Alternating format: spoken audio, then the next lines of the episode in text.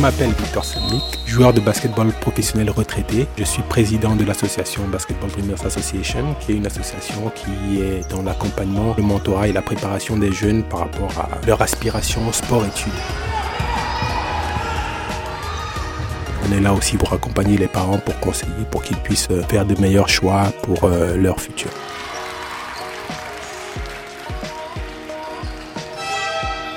Quand il te dit ah et tu te dis waouh, ça t'a touché, ça a touché ton âme quoi. Donc le mec euh, il me dit directement euh, How do you like to come to the USA and play basketball and get a scholarship? Je me rappelle maintenant parce que je comprends maintenant ce qu'il avait dit. À l'époque, je me dis, ok, yeah, yeah. Je pense, je dis, je lui dis, yeah. Tout ce qu'il me dit, je dis, yeah, yeah. Be Dreamers, le podcast. Après ce match, euh, vraiment, c'était comme si euh, voilà, j'étais passé en transe en fait après ce match-là et je réalisais pas ce que j'avais fait au niveau personnel, collectif au sein des jeunes et même dans la ville. Donc ça m'a porté, c'est comme si j'ai eu une forme de reconnaissance locale, même nationale, parce que ça parlait de partout, parce que c'était la première équipe du championnat. Et ça m'a vraiment mis, comme les Américains disent, on the map. I was on the map dans la ville, dans le quartier. Je passais partout, les gars. Si à l'époque il y avait des selfies, j'aurais déjà un million de followers. Mais c'était pas comme ça à l'époque. Il fallait juste se faire sa place. Donc il fallait prouver. Il n'y avait pas de hype. Il fallait s'affirmer à chaque fois qu'on mettait le pied sur le terrain. Donc les portes pour moi se sont ouvertes comme ça. J'avais d'autres écoles qui voulaient que je vienne jouer pour eux. Ils s'en foutaient un peu de mes notes, mais maintenant tout le monde veut a piece of Victor. Donc ça c'était déjà même mon premier rêve. Waouh, je réalise mon premier rêve. Tout le monde dans la ville sait qui je suis. Ah, dans la tête du petit Victor, oh, t'as vu, t'es pas redoublant, il fallait montrer juste qui t'étais. Assure au niveau des notes, parce que sinon, tes parents, ils te coupent euh, l'accès à la salle, ta mère va tremper toutes tes chaussures dans les seaux. Au Cameroun, quand tu achètes des chaussures, on dit ça vient du bateau. Parce qu'on joue pas avec des paires de chaussures neuves. On joue avec des chaussures qui sortent des conteneurs. Que les mecs vendent au marché. Donc, c'est des chaussures usées qui, pour nous, c'est des waouh, c'est une Nike. Donc, je mettais mes pieds dans des chaussures euh, avec une taille en dessous, avec les, orteils euh, recoquillés dedans, mais je jouais avec fierté, du genre, euh, je sautais même encore plus haut. mais bon, et à ce moment-là, le rêve, il prend vie et tu sais pas en fait où ça va te mener. Et voilà. C'est pas tout le monde qui a l'antenne parabolique pour pouvoir voir les matchs NBA. J'ai un pote qui a l'antenne parabolique. Lui, il enregistre des matchs. Il y a des matchs NBA. La cassette tourne de maison en maison. Mais c'est comme ça que nous, on a appris à jouer au basket. On regarde Anthony Hardaway. Waouh, qu'est-ce qu'il a fait là? Waouh Par rapport à la morphologie d'un ou de l'autre, on dit tu ressembles à D. Brown quand il dunk. Dès qu'on arrête la cassette, on est chargé à bloc. On va, on escalade au lycée là, on attend la balle.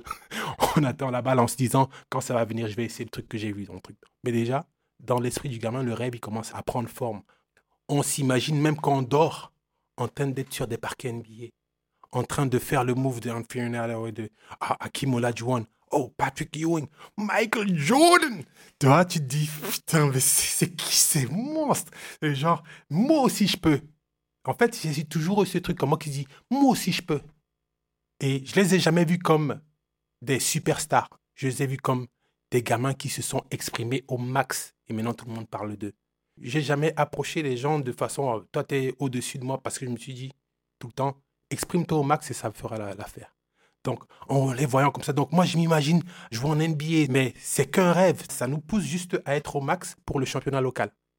Donc, nous, quand on va s'entraîner, on se donne des surnoms. Et moi, mon surnom, les gars, ils m'ont donné Vigo. Mais Vigo, les gens, ils savent pas d'où ça sort. Ça vient de Ghostbusters. Si les gens vont voir ces films, ils vont comprendre qui c'est Vigo. Et là, vraiment, ils vont avoir peur de moi. Parce que dans Ghostbusters, Vigo, c'est le méchant. Donc, parce que je rigolais pas. Donc, euh, j'ai un pote, on l'appelle euh, Ewing, quand tu le vois aujourd'hui, parce que lui, son truc, c'était serrer les mandibules. Et c'est en fait, ça nous mettait du baume au cœur déjà d'être ensemble, euh, différentes classes sociales, euh, fils de riches, fils de, de classe moyenne. En fait, on était tous ensemble. Le basket nous permettait de rêver et de se projeter. Euh, Qu'est-ce qui est possible? Ah, avec ton site de jeu, ouh, on te connaît déjà dans la ville. Tu vas où? C'est des trucs que je gardais dans mon esprit, mais tu pouvais pas le dire. On se disait tous, on va se faire drafter. T'imagines même pas regarder la draft NBA, on regardait la draft NBA comme si c'était un match de basket. Genre, waouh Tu allais te coucher en te disant, on va appeler ton nom, donc tu dors parce que c'est tout ce que tu as dans ton esprit, en fait, euh, dans cet environnement-là où il n'y a rien à faire. Donc, quand il y a un truc qui te passionne, tu absorbes dans ton esprit et tu te couches et tu t'imagines des choses. Tout ça m'a franchement aidé à me débarrasser de cette angoisse-là. Le fait de pouvoir rêver, d'avoir euh, ces personnages-là qui me disaient, ça c'est possible. Un Michael Jordan, un Magic Johnson, un Larry Bird. Pour les jeunes, ils ne les connaissent pas, mais les Scottie Pippen et tout ça. Tu regardes le All-Star Game, tu regardes le NBA Action chaque samedi. La cassette tourne dans le quartier, tu supplies les gars pour avoir la cassette. En fait, c'est ça et le fait d'être en communauté. On est devenus amis. Tu t'imagines, je me suis fait tellement d'amis grâce au basket, de tout type de rang social. Mais juste parce que cette passion nous portait tous. On se donnait des surnoms. On s'imaginait en Europe. On s'imaginait aux États-Unis. On s'imaginait sur un parquet. Sur un parquet. Déjà, même on s'arrête là. Juste jouer sur un parquet, c'était l'accomplissement. C'était déjà un rêve, jouer sur un, comment dire en anglais, un wooden floor. Parce que nous, à travers le rêve, on a surnommé le quartier on a grandi Fin Chicago. Le quartier, normalement, il s'appelait Fin Goudron. Parce qu'il n'y a plus de goudron. Ça. il n'y a plus de goudron. Tu vois, la route s'arrête. Après, tu as de la terre battue. Et quand le gardien du collège, il nous chassait, il nous fouettait, on s'est dit un jour, on va construire notre propre terrain. On a pris du bois, on a pris de la fer, on allait chez le ferrailleur, on a fait notre terrain à fin Chicago. Les gars de mon quartier, tu tu peux pas les stopper. Tu pouvais pas les stopper. Nous, en fait, c'est derby tous les jours, individuel et interquartier. Dans notre petit quartier, tout le monde s'est arrêté pour nous voir. Les mamies qui marchaient tous les sont arrêtées, les bars. Même chose, les gars qui étaient au bar sont sortis parce que c'est, en anglais on dit entertainment. Les gars, ils voient que les petits du quartier qui se marchent là tous les jours, ils ont du talent. Ils font ces moves-ci, les moves qu'on voit à la télé. Tu te dis, waouh! Donc les mamies, tout le monde bien écrit et tout, on a une ambiance de fou. À cette époque, pour nous, le cheminement pour arriver à un il fallait déjà être recruté par une fac. Tu te dis, il faut aller en NCA. En NCA, comment est-ce que les gars font pour aller en NBA, NCA? Waouh! Ils vont déjà dans des bonnes facs. Tu entendais parler de UCLA, Georgetown, Duke, North Carolina. Tu te dis, oh là là, tu te dis, les Vince Carter sont partis là-bas et tout, les frères O'Bannon et tout ça. Tu te dis, comment est-ce que tu vas faire pour aller à NCA un jour? Mais tu sais que le cheminement, c'est NCA. Tu vas jusqu'à ta dernière année scolaire parce qu'à cette époque-là, ceux qui se faisaient drafter en premier tour de draft, c'était les seniors au collège. Donc les gars, ils étaient prêts physiquement, ils avaient fini leurs études. Et à cette période-là, mon père m'a dit, c'est l'école, d'abord, après le basket. Donc moi, dans ma tête, je me dis, dans mon fort intérieur, je me dis, je peux y arriver. À l'époque, je vous dis pas, je sautais des lancers francs. Je dunkais des lancers francs parce que j'ai vu Michael Jordan dunker des lancers francs. Juste parce que je me suis dit, essaye. Essaye. Et tu t'imagines, il n'y a pas de salle de muscu, il n'y a pas de personal trainer, il n'y a pas de strength and conditioning trainer. Et tu fais ça en sautant euh, sur du ciment. Sur du ciment, juste par la volonté, le fait de vouloir t'exprimer, parce que quelqu'un t'a fait rêver en voyant le mec, il a dunké. En fait, tu te rends compte que tout est possible pour les gamins. Du moment où tu te le mets dans l'esprit et tu te dis, je vais tenter, je vais essayer. Et donc, c'est ça l'approche euh, de cette association. Tenter, essayer, se donner, se donner les moyens. Voilà, donc ça m'a porté ce rêve-là. Comme tout bon rêveur, l'univers met tout en place pour que une opportunité s'ouvre, qu'une aide extérieure vienne parce que le petit, il rêve à fond la caisse, il se donne les moyens. donc, qu'est-ce qui arrive? Je suis déjà maintenant dans le championnat senior, j'ai déjà ma petite notoriété, je suis le jeune qui pète tout. Je suis là et après un match où je me prends encore un coup à la mi-temps entre pendant les échauffements de l'équipe adverse, euh, un match où on ne me fait pas jouer parce que les gars ils, ils évitent que je me fasse tabasser sur le terrain. Je sors de là frustré, en pleurant. Et mon père, comme par hasard, c'est le premier match qu'il était venu me voir jouer. Mon père, il était assis avec son pote. Mon père, quand il y a eu bagarre générale, il me regarde, il me pointe du doigt la chaise. Va t'asseoir pendant que tout le monde se tape autour. Donc je m'assois là. Parce que les gars, ils m'avaient, fait saigner à la mi-temps. Pour rien, hein, pour rien, hein, comme ça. J'avais même pas encore mis le feu. Donc, mais c'est des trucs d'intimidation. Ils essaient de te casser la gueule pour intimider, pour casser le flot de l'équipe. Donc, à la mi-temps, je me prends un coup par un grand. Donc, mais les grands de mon équipe, ils veulent me défendre. Ça part en bagarre générale. Mon père, il me dit, va t'asseoir. Donc moi qui suis bouillant, tout le monde est venu me voir jouer. En plus, mon père, il est là. Je, je, je, peux même pas lui montrer mon truc. Euh, à la fin de ce match, je sors, je pleure, je pleure, voilà, chaud de larmes. Mon père, il est à côté de la mine. Mon père me dit, euh, tu veux aller aux États-Unis? Je le regarde en pleurant, je dis, hum, qu'est-ce que tu racontes? Je l'écoute à moitié, je fais du genre, ouais, mais je suis dans mes émotions de pleurs, de frustration, mais me parle pas des États-Unis, tu tu veux me faire chier, tu, tu veux juste que je m'énerve. Donc, quelque part, j'oublie même ce qu'il me dit. Et je rentre avec ma frustration et le téléphone sonne. Quelques jours après, hein, le téléphone sonne et c'est John Thompson au téléphone, Big John. Il parle à mon père. Mon père, déjà, il me regarde du genre, mais waouh, les Américains m'appellent pour ce mec. Donc, il me passe le téléphone. Le gars, il dit Hi, my name is John Thompson. Il a une grosse voix, un charisme. Quand il te dit Hi, tu te dis Waouh, ça t'a touché, ça a touché ton âme, quoi.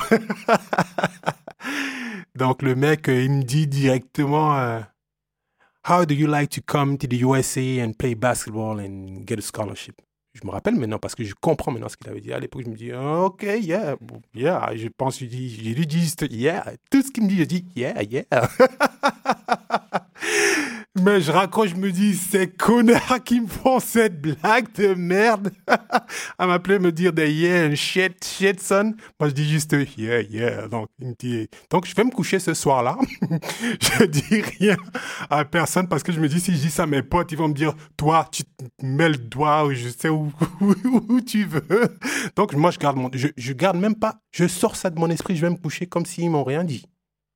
Donc, la première année, Finalement, j'y vais pas parce que mon père, il estimait que j'étais trop jeune. Je pense que j'avais 16 ans à l'époque. Il estimait que je ne pouvais pas aller aux États-Unis à 16 ans. Tu sais, en Afrique, quand tu regardes euh, les États-Unis, tu vois gangster rap, tu vois les gars qui se tirent dessus. Papa, ça n'a pas trop changé. Hein. Les gars, ils pensent que les États-Unis, ce qui se passe maintenant, euh, c'est différent de 97. Oui, c'est en 97 que tout ça, ça m'arrive 98. Donc, tu vois gangster rap. Donc mon père, il a peur de ça. Il voit la drogue. Il se dit, ouf, quand ils ont raccroché, j'ai complètement oublié le truc des États-Unis. Mais l'année d'après, sur un match, pareil, je suis en train de jouer, je pète tout. Mon père, il est même pas là. Il est même pas là. Je pense qu'il est en voyage d'affaires.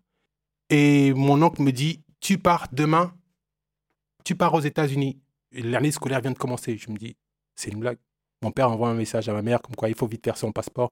J'ai le passeport français pour parler d'opportunité, j'ai un oncle, M. Jackson, qui a, en plus son nom c'est un nom américain, qui m'a repéré, m'a proposé d'aller aux États-Unis.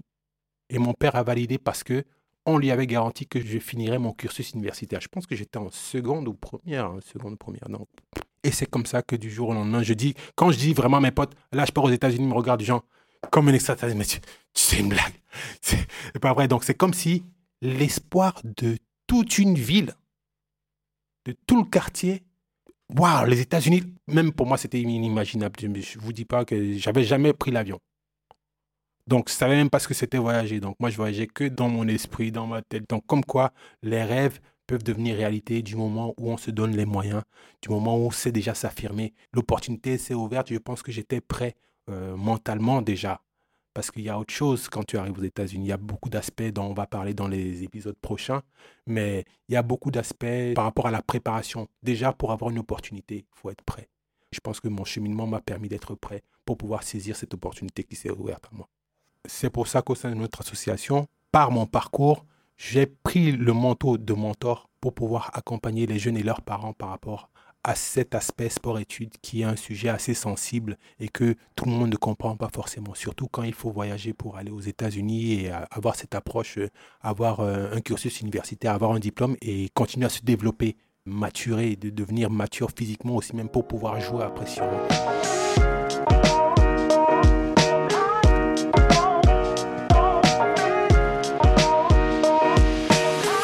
Merci d'avoir écouté ce podcast. Et on se retrouve la semaine prochaine pour un super épisode avec beaucoup de rire et peut-être un special guest.